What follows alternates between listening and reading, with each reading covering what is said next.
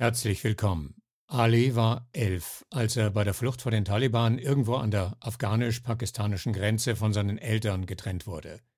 Was er dann erlebte, ist eine dieser unglaublichen Geschichten, die nicht oft genug erzählt werden können, denn sie berichten vom Überlebenswillen, vom Bewältigen kaum überwindbarer Hindernisse, vom Fremdsein in der neuen Heimat und, wie im Fall von Ali, dann auch in der alten. Über das, was er in Afghanistan auf der Flucht und danach erlitten und erlebt hat, hat Ali ein berührendes Buch geschrieben. Die Erde hart, der Himmel so weit. Auch davon wird jetzt gleich im Gespräch mit ihm die Rede sein. Journey Stories Geschichten von Flucht und Migration.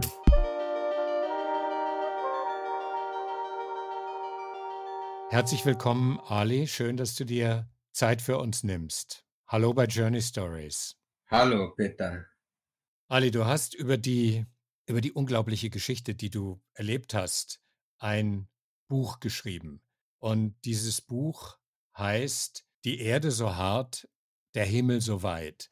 Und in diesem Buch, über das wir jetzt noch ein bisschen weiter reden werden, schreibst du, dass oben in den Höhen des Hindukusch das Dorf liegt, in dem du geboren wurdest und aus dem du zweimal bis nach Europa geflohen bist. Und du schreibst vom Hindukusch bis nach Österreich zweimal. Das ist nicht nur in Kilometern ein langer Weg, sondern auch im Inneren. Wer ihn geht, kommt als ein anderer an. Ja, es ist äh, schwer mit einem äh, Wort oder einem Satz zu beschreiben. Es ist äh, nicht leicht. Ich wollte nicht meine Geschichte nur mitteilen. Es gibt Dinge, die noch wichtiger sind als das Schmerz, was man selber erlebt hat. Es geht nicht um mich, es geht um die äh, Millionen, Tausende Menschen, Kinder, äh, die unter diesen Situation äh, schwer zu äh, kämpfen haben, ob's links ist oder rechts, die einander töten, die sind, die sind beide Mörder für mich. Also äh, auf die Kosten der äh, anderen, da musste ich erleben oder viele Tausende, die noch immer in diesen Situationen kämpfen. Deine Geschichte sagst du, ist ein Beispiel für viele andere Geschichten. Du warst elf und du hast nicht nur gelebt, sondern du musstest überleben, indem du es weitergeschafft hast, in den Iran zu fliehen und dort musstest du arbeiten. Magst du davon berichten? Ich war elf Jahre, fünfte Klasse war ich fertig, sechste Klasse habe ich nichts fertig gelernt. Da bin ich äh, aufgrund der äh, Krieg in Afghanistan äh, wurde ich von meinen Eltern auch getrennt. Ähm, ich Schlepperweg äh, nach Iran. Äh, in Iran angekommen sollte ich im Steinbruch äh, hart arbeiten und was auch äh, viele andere auch äh, äh, macht. Ich war nicht allein. Und als Fremder vor ein Quartier, vor ein Dach über den Kopf zu haben, musste man davor arbeiten, um sich zu ernähren. Es war nicht, nicht äh, leicht in dem Moment, was ich, es war sehr, sehr, sehr schwer. Jetzt erzähle ich davon. Ich konnte auch nicht in Iran bleiben, weil ich keinen Aufenthaltsgenehmigung hatte und bekam auch nicht. Du hast in einem Steinbruch gearbeitet. Und um mir das ein bisschen besser vorstellen zu können, was, was für eine Tätigkeit musstest du ausüben? Was hast du tun müssen, um zu überleben, um dieses Dach über dem Kopf zu haben? Ja, ich war nicht stark genug, dass ich äh, äh, hart arbeiten konnte.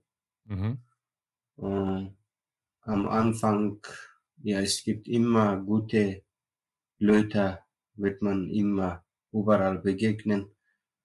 Und ich durfte dort am Anfang Äh, vor kurzer Zeit durfte ich äh, einkaufen gehen, Wasser, Tee, Zigarette erreichen und damit ich dort eine Bleibe haben kann.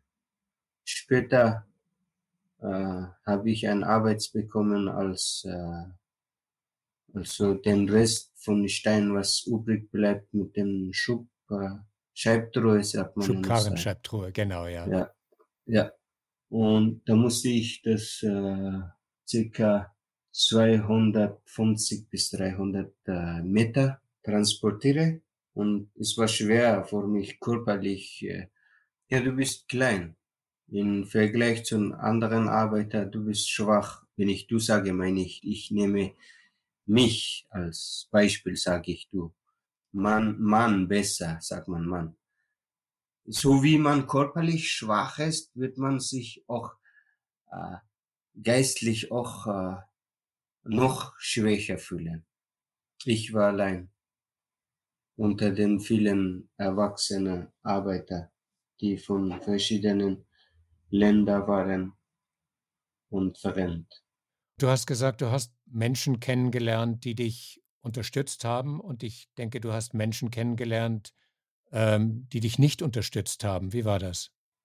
Man wird geschlagen, man wird äh, vergewaltigt, man erlebt alles Mögliche, was man gar nicht zu erwarten hat. Äh, genau kann ich das jetzt auch nicht beschreiben. Wie lange bist du in dieser Situation gewesen, Ali? Es war zwei Jahre sehr, sehr schwer für mich.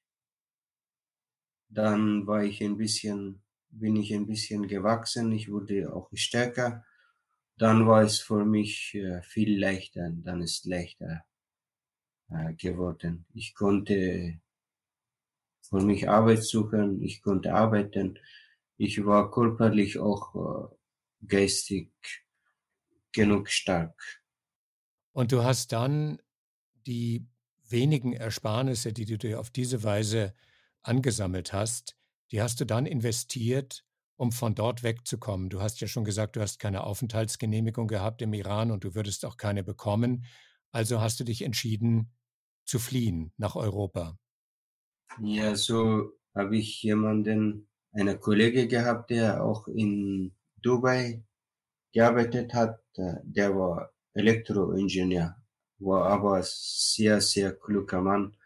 Ich habe Respekt vor ihm. Hm. Er hat von seinen Träumen erzählt. Er hat gesagt, ich arbeite als Afghaner hier in einem Steinbruch, wo man gar nicht genug bezahlt wird, aber meine Gabe ist viel größer als das ich hier mache. Er hat äh, erzählt, was er in der elektronischen Bereich äh, verändern kann, falls er in Europa kommt.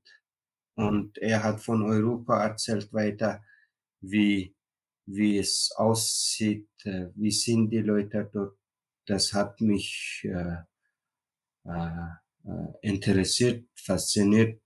Gibt es äh, wirklich auch äh, in andere Ecke der Welt auch Leute, die äh, auch gut sind? Äh, und ich habe immer weiter gefragt, wie es funktioniert, wie kann man hin. Ich wollte mit ihm, er wollte auch. Dann hm, zum Schluss hat er irgendwie sich anders entschieden, ist nicht äh, mitgekommen, aber ich, ich habe von Europa durch ihn, äh, ich wurde durch ihn informiert, dass es äh, ein anderer Erdteile gibt, die es auch viel schöner als hier ist. Ja. Wie alt warst du, als du dich dann auf den Weg nach Europa gemacht hast? Äh, ich war 15. Mhm. Wie hast du diese, wie hast du diese Flucht erlebt? Aus dem Iran, über die Türkei, über das Mittelmeer. Welche, welche Erinnerungen hast du an diesen Weg?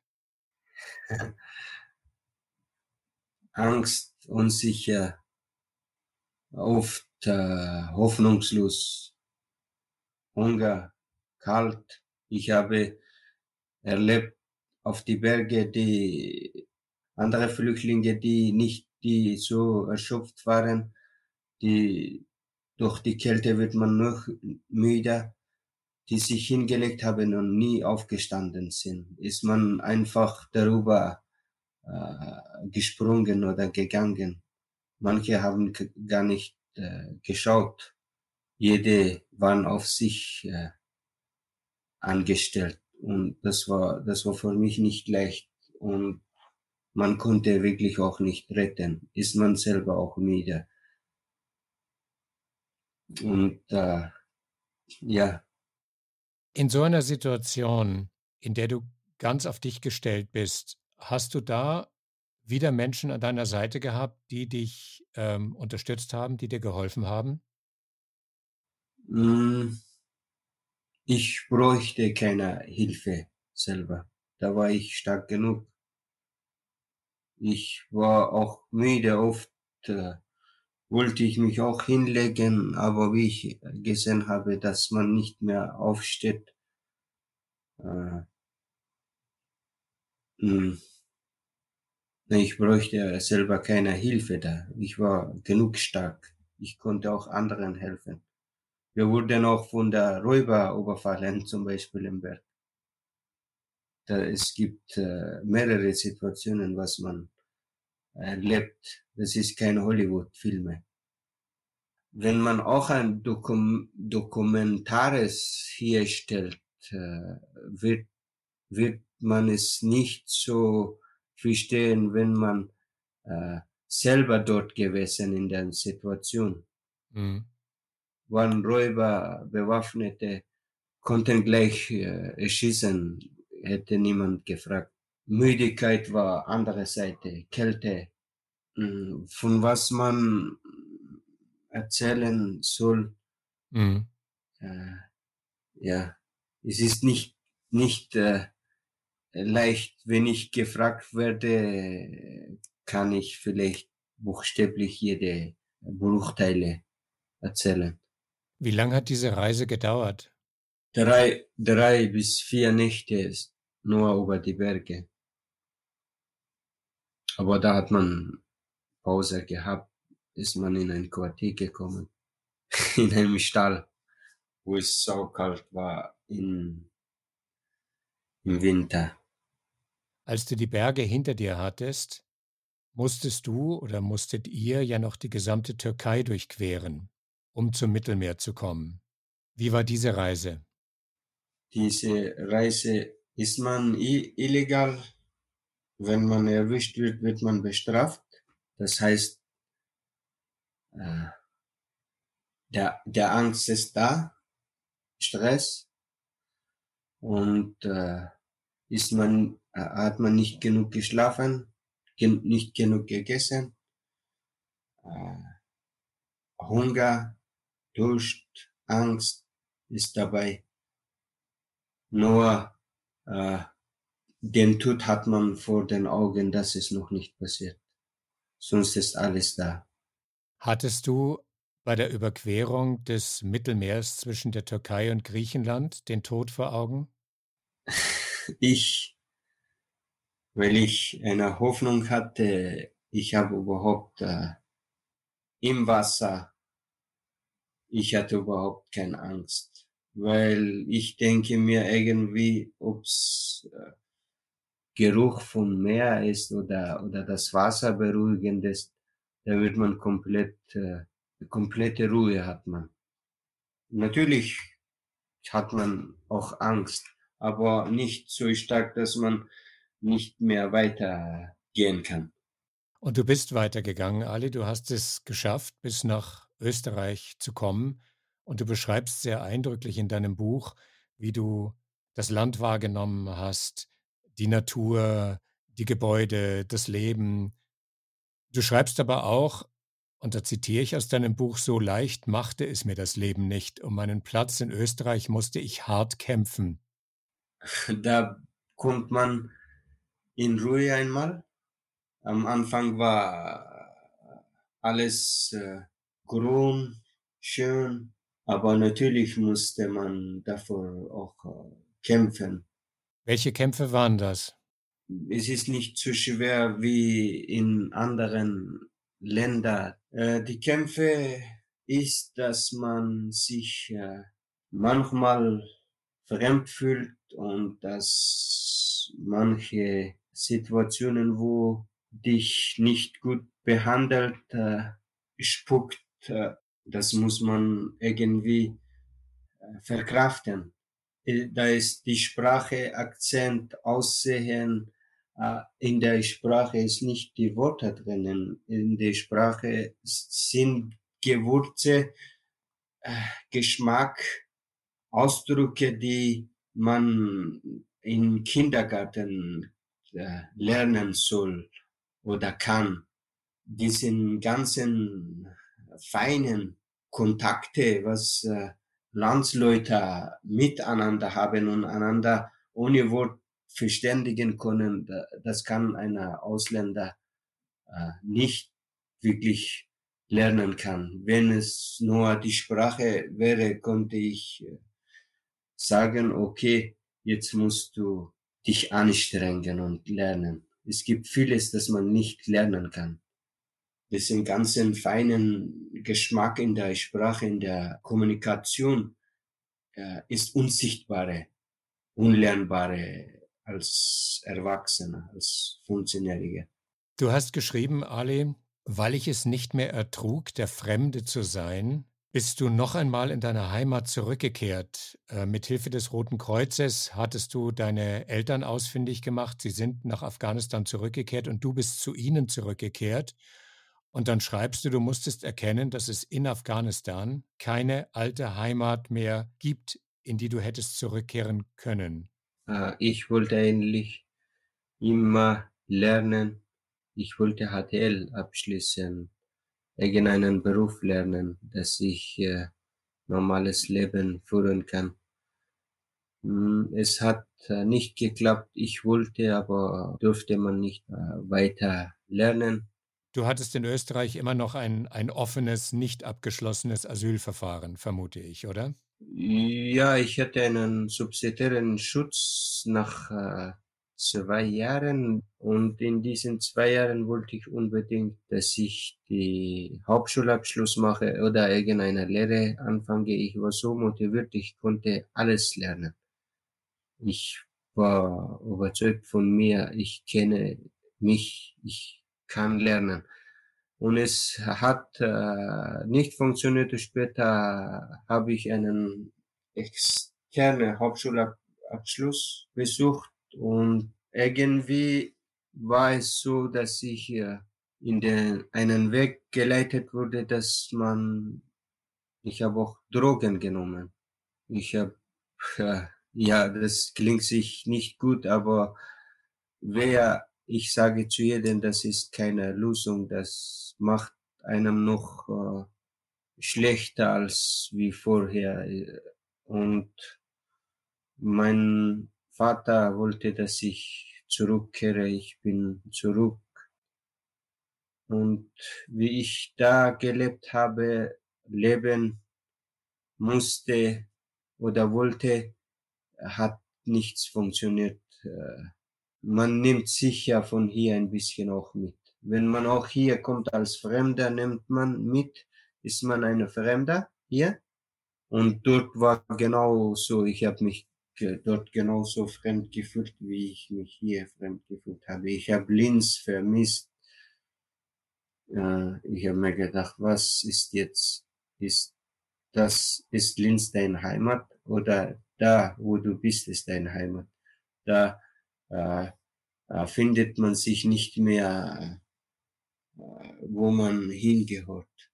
Wie lange hast du diesen Zustand ausgehalten? Weil du hast ja dann eine Entscheidung getroffen, dich zum zweiten Mal auf die Flucht zu begeben. Ein Jahr, einige Monate, so kann ich sagen. Ja, also relativ schnell eigentlich. Ja, ja. Es, man fühlt sich äh, äh, dort auch dann fremd. Wie haben deine Eltern reagiert, zu denen du ja jetzt zurückgekehrt bist, als du gesagt hast, ich muss wieder weg? Wie haben deine Eltern darauf reagiert? Das war kein äh, Plan. ich konnte mich nicht anpassen. Mhm. Ich konnte mich nicht anpassen. Das war Problem. Es konnte für mich sehr gefährlich werden. Und ja, ich musste weg. Du hast vorhin, Ali, so eindrücklich beschrieben, die Gefühle und die Wahrnehmung, die du auf deiner Flucht hattest, den Hunger, die Kälte, äh, die Gefahr, der man ausgesetzt ist durch Überfälle, die Angst, die einen begleitet. Man sieht, wie andere Leute sterben auf dem Weg und trotzdem bist du noch ein zweites Mal gegangen. Ich denke oft so, bevor ich äh, vor meinem Ziel, vor meinem Weg sterbe, ist besser, dass ich einen Schritt meinen Weg gehe und dann sterbe. Ich wusste die ganze Gefahr, ich kannte alle Strecke, aber trotzdem wollte ich, äh, wenn ich auch äh, sterbe, werde ich vor meinem Weg, welche ich entschieden habe, sterbe. Nicht, dass mich jemand äh, umbringt oder ich jemanden umbringe. Also wenn du schon stirbst, dann auf deinem eigenen Weg. Ja, genauso, ja. Mhm. Es war alles mir klar. Äh, es konnte noch schwieriger sein am Weg. Aber den Weg, den man selber sucht, welche auf Kosten der anderen nicht ist, welchen anderen auch nicht gefährdet. Warum nicht? Und dieser Weg hat dich ja nochmal nach Österreich geführt. Das heißt, du bist zurückgekehrt. Hat es dann einen Unterschied gemacht? Bist du dann immer noch der Fremde geblieben oder hast du das Land mit anderen Augen gesehen oder hat man dich auch anders gesehen? Äh, ich sehe, ich sehe es so. Ich sehe mich symbolisch, Metapher ausgedrückt. Zwei Personen. Einer, der nie fremd ist und einer, der fremd ist. Es hängt beides an einem selber. Man ist für sich selbst verantwortlich, wie man sich fühlt, wie man denkt. Mhm. Aber es ist äh, leicht zu sagen, dass man sich nicht fremd fühlt.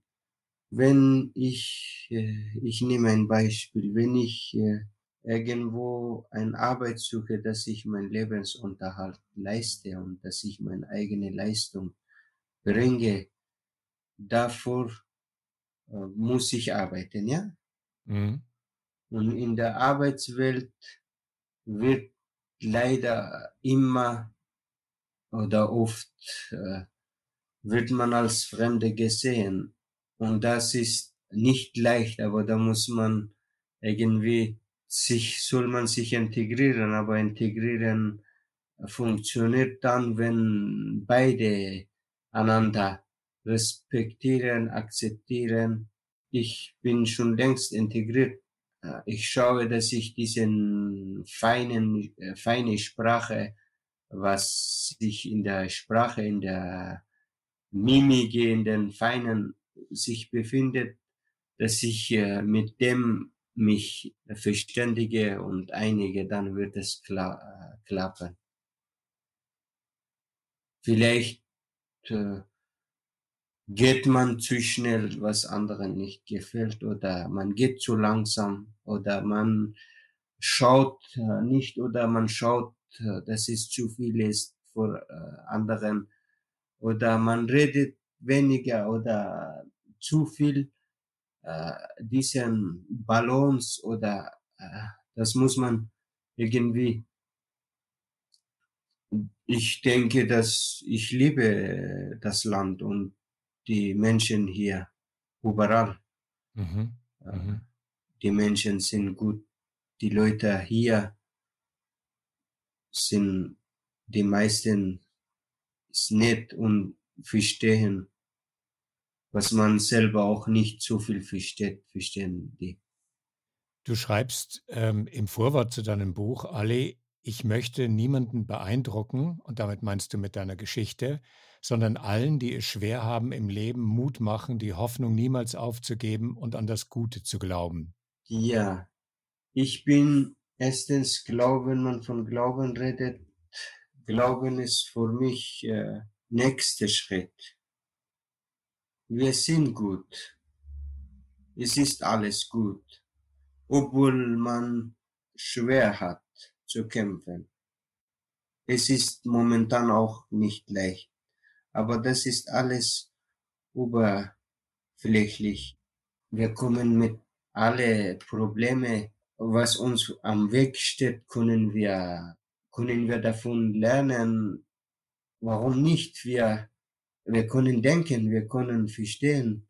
Wir sind gut, indem wir, indem wir an das Gute anschließend glauben. Das Spannungsverhältnis, in dem man sich dann befindet, das beschreibst du so, die Erde ist zwar hart und der Himmel so weit, aber manchmal ist er zum Greifen nahe. Wie nah ist dir der Himmel jetzt? Ich interpretiere es so, wo man lebt, äh, in der Situation man sich befindet, ist hart. Der Himmel, äh, die Hoffnung, was man sich wünscht, ist zu weit. Ich verstehe damit, dass falls man irgendwann, wenn man etwas dann versteht, hat man es schon ergreift. Es ist aber nicht so weit, wie man es sich vorgestellt hat. Wie schwierig das war, wenn man hier jetzt jede seinen schlechten Seiten und seinen guten Seiten zurückschaut, es ist aber sehr weit auch sehr nah.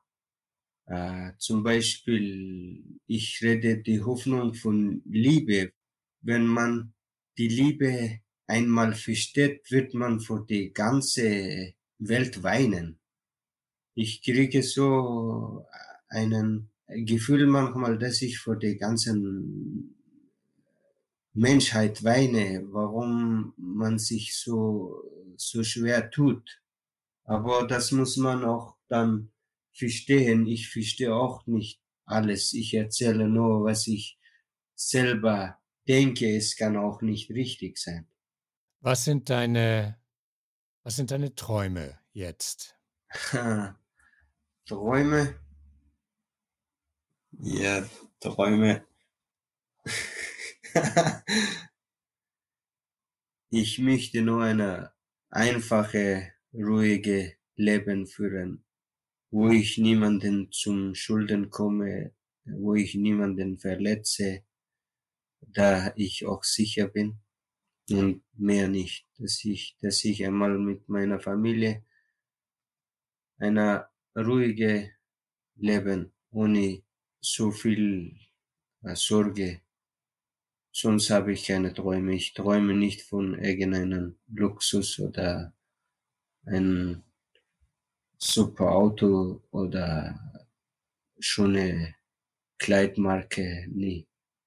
Eine, nur eine ruhige, friedliches Leben für jede. Als du mit deinen Eltern und dann das zweite Mal aus Afghanistan geflohen bist, da waren die Taliban das erste Mal an der Macht. Seit vergangenem Jahr sind sie das zweite Mal an der Macht. Wenn du jetzt in deine alte Heimat zurückschaust, was empfindest du, wenn du jetzt an Afghanistan denkst? Hoffnungslos. Millionen von Menschen wissen nicht, wie die sein Leben weiter führen. Ich kann nur sagen, dass bis gestern Terroristen waren und heute auf die rote Teppich spazieren. Bis gestern haben immer Kindergarten, Schulen, Moscheen attackiert und heute wollen weiter bauen. Ich äh, denke, ich glaube das nicht. Du warst elf, als du das erste Mal aus Afghanistan geflohen bist. Wenn du jetzt an die Kinder denkst in Afghanistan, welche Gedanken gehen dir dabei durch den Kopf? Ich denke an das Kind, die wissen nicht, wo die schlafen müssen. Ich habe ein Bild gesehen, dass ein Kind äh, so sitzt und den, den Kopf auf, äh, auf einen Stein liegt und da schläft. Äh, es gibt viele Beispiele in meinem Kopf. Fliegen, Kampfjet, bombardiert jede Nacht, ruiniert die Häuser und daneben baut ein, ein Zelt, einen Zelt. Ich, ich denke, ich denke und, und denke. Ali, ich danke dir sehr herzlich dafür, dass du deine Geschichte und deine Gedanken mit uns geteilt hast. Und ich bedanke mich sehr für das Gespräch mit dir. Danke, Peter. Danke. Schönen Tag. Dir auch. Danke. Journey Stories Geschichten von Flucht und Migration.